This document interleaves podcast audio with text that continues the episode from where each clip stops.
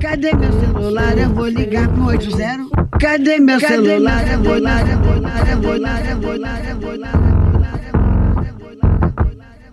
Ninféias apresenta Pílulas Feministas.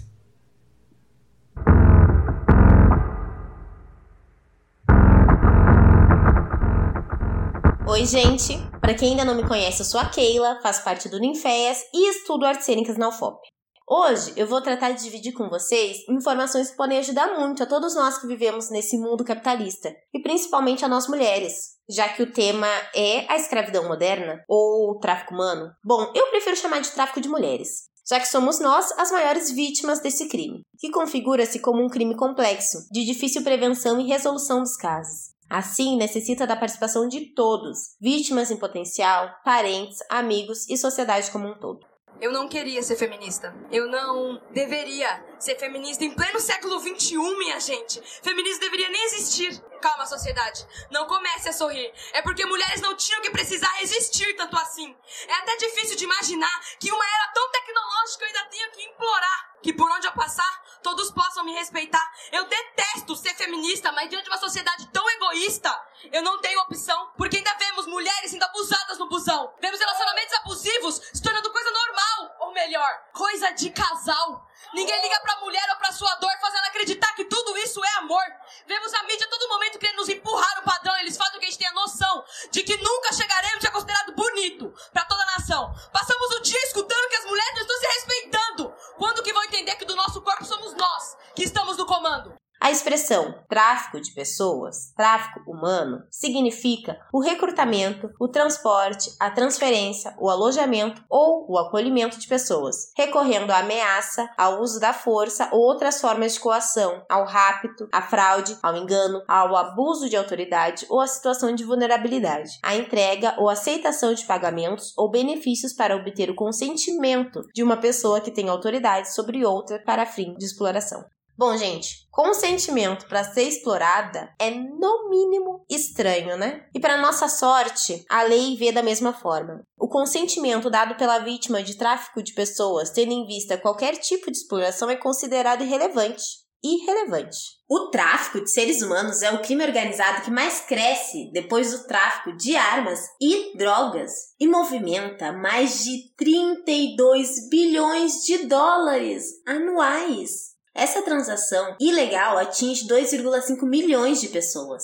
Calcula-se que uma única vítima gere um lucro entre 13 a 30 mil, pois, diferente dos entorpecentes e dos armamentos, uma mesma vítima pode ser vendida várias vezes ao longo desta cadeia criminal. E caso você tenha alguma notícia, alguma denúncia sobre isso, diz que 100 ou diz que 180. Os aeroportos do Rio de Janeiro e de São Paulo são um dos meios mais comuns nas rotas internacionais. Bom, eu falei o que é o tráfico humano. Falei também que não há consentimento perante a lei transnacional para este crime e lhes dei número dos lucros. Agora vamos falar historicamente e socialmente sobre o perfil e as finalidades deste crime. O fenômeno do tráfico de pessoas no Brasil iniciou-se aproximadamente em 1550, 50 anos após a chegada dos portugueses, durante o chamado período pré-colonial, de 1500 a 1530. Na tentativa de manter e fixar o colono e considerando a falta de mulheres brancas, iniciou-se o tráfico de jovens órfãs portuguesas a fim de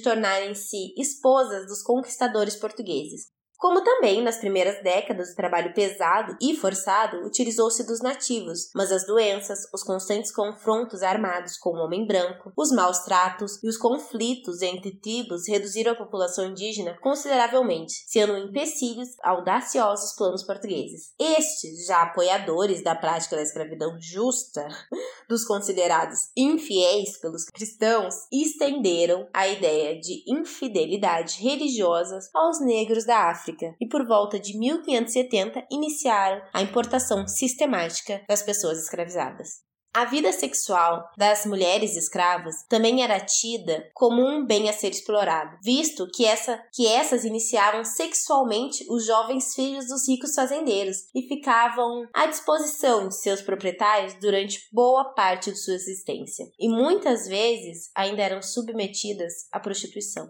A partir do século XIX, a legislação internacional passou a voltar seus esforços na proibição desse tráfico, já que, com o tráfico negreiro, mulheres europeias eram trazidas por redes internacionais de traficantes para a Europa e os Estados Unidos, e para as colônias para trabalhar como prostitutas. O tráfico de mulheres brancas se tornou preocupante devido a um pânico moral nesses locais. Então iniciou-se uma força contra o tráfico dessas mulheres, mas somente em 1904 que os primeiros instrumentos legais para combater o tráfico nacional e internacional de mulheres, depois chamado de tráfico de pessoas, de fato saiu. Em 1998, o Estatuto do Tribunal Penal Internacional passou a definir a escravidão sexual e a prostituição forçada como crimes internacionais de guerra contra a humanidade, como é visto até hoje. O tráfico humano é mais antigo que eu e vocês. Inclusive, estou aqui lhes contando isso e refletindo que só estou aqui porque um ancestral meu passou pelas condições do tráfico humano.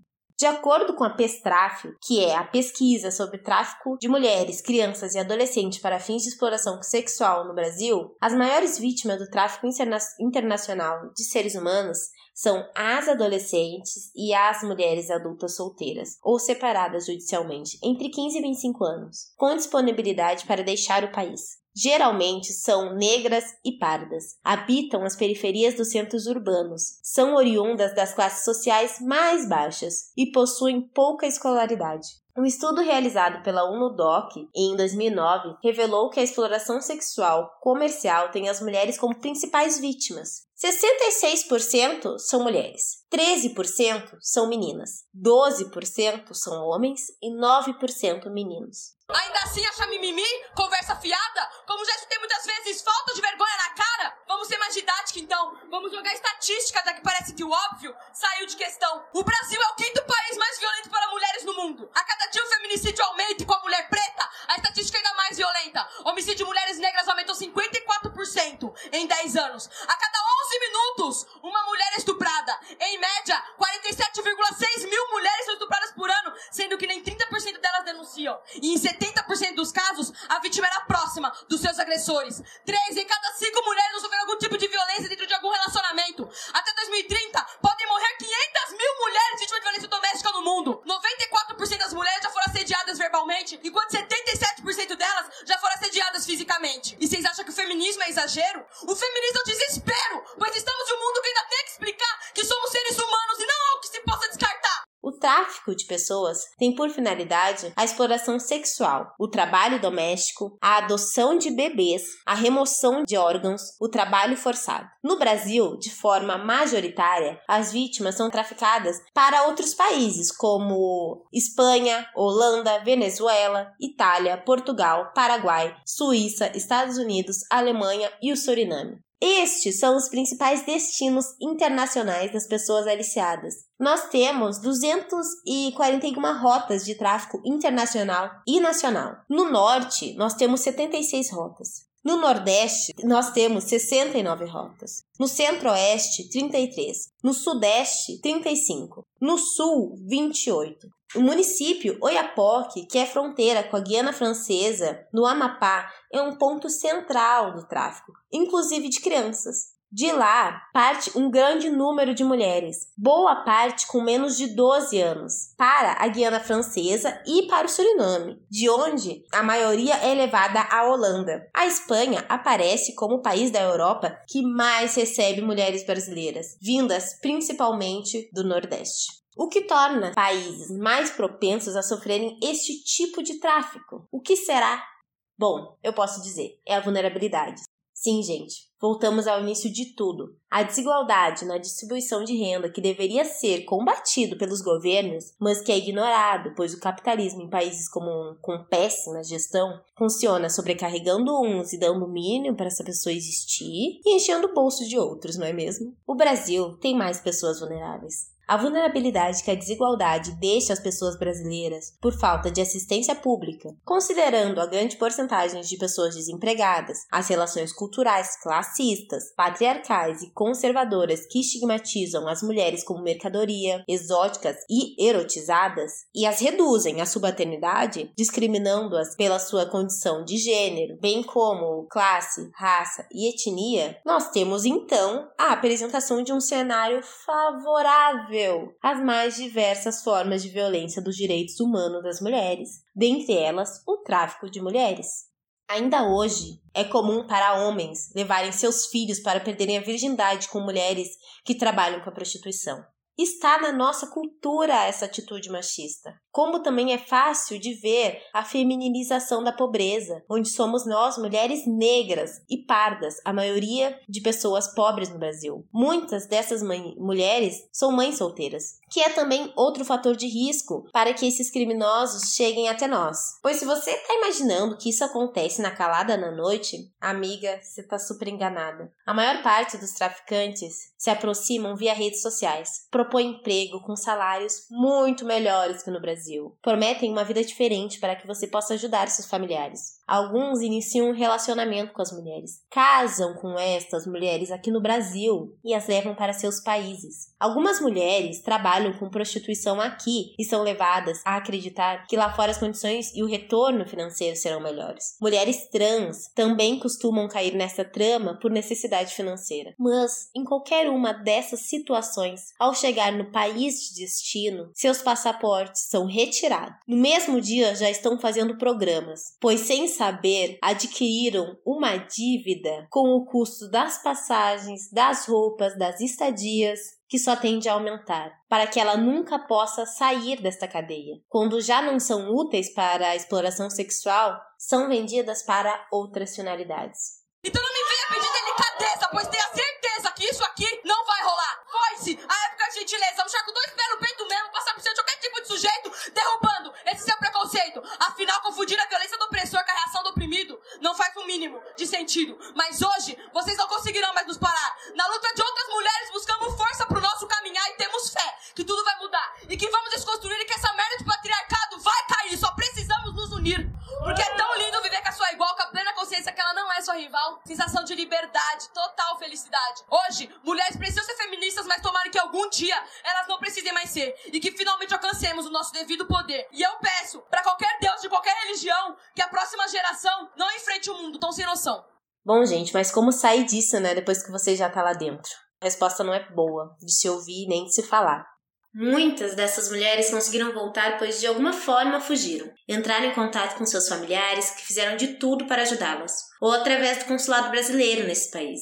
Mas a verdade não é nada fácil, principalmente se houver casamento. O consulado não poderá fazer nada. No Oriente Médio, por exemplo, sabemos que lá as mulheres são propriedades do marido. Há ONGs no Brasil, como a ONG Ágata, que oferece apoio jurídico e psicossocial às vítimas do tráfico. A ONG 27 Million, que um dos seus projetos é o AWAC VR. É um projeto de realidade virtual que transporta os espectadores para diferentes regiões do país e do mundo e conta as histórias da vida real da escravidão moderna em primeira mão. Comunica de forma poderosa a realidade de como a escravidão se parece e fornece verdade para muitos equívocos sobre o tráfico de pessoas e tem outros projetos, ah, eu escolhi falar sobre esse porque eu achei isso muito interessante. Há também o projeto Resgate, que tem como objetivo ajudar as vítimas do tráfico humano, principalmente mulheres vindas da prostituição. Eles não querem somente ajudá-las a retornar à sua terra natal, mas, sobretudo, de reintegrá-las na sociedade.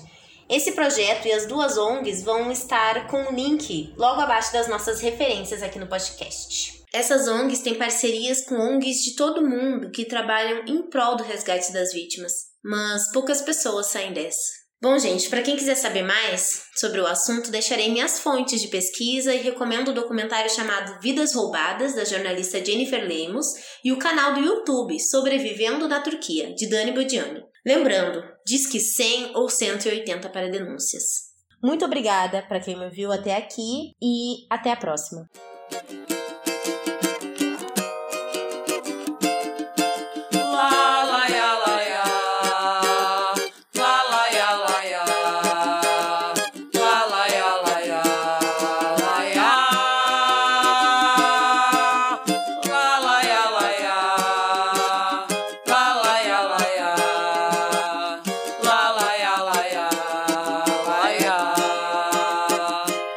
Nós somos mulheres de todas as cores, de várias idades, de muitos amores. Lembro de Dandara, mulher foda que eu sei.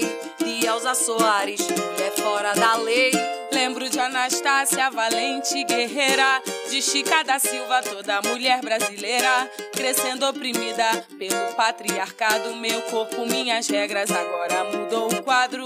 Mulheres, cabeças e muito equilibradas. Ninguém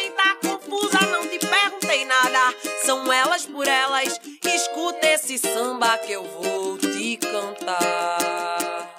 Eu não sei porque tenho que ser a tua felicidade. Não sou sua projeção, você é que se baixe. Meu bem, amor, assim quero longe de mim. Sou mulher, sou dona do meu corpo e da minha vontade. Fui eu que descobri poder e liberdade. Sou tudo que um dia eu sonhei pra mim. Nós somos mulheres de todas as cores, de várias idades, de muitos amores. Lembro de Dandara, mulher foda que eu sei. De Elza Soares, mulher fora da lei. Lembro de Anastácia, valente guerreira. De Chica da Silva, toda mulher brasileira. Crescendo oprimida pelo patriarcado. Meu corpo, minhas regras, agora mudou o quadro. Mulheres, cabeças e muito equilibradas. Ninguém tá confusa, não te perguntei nada. São elas por elas. Escute esse samba que eu vou te cantar.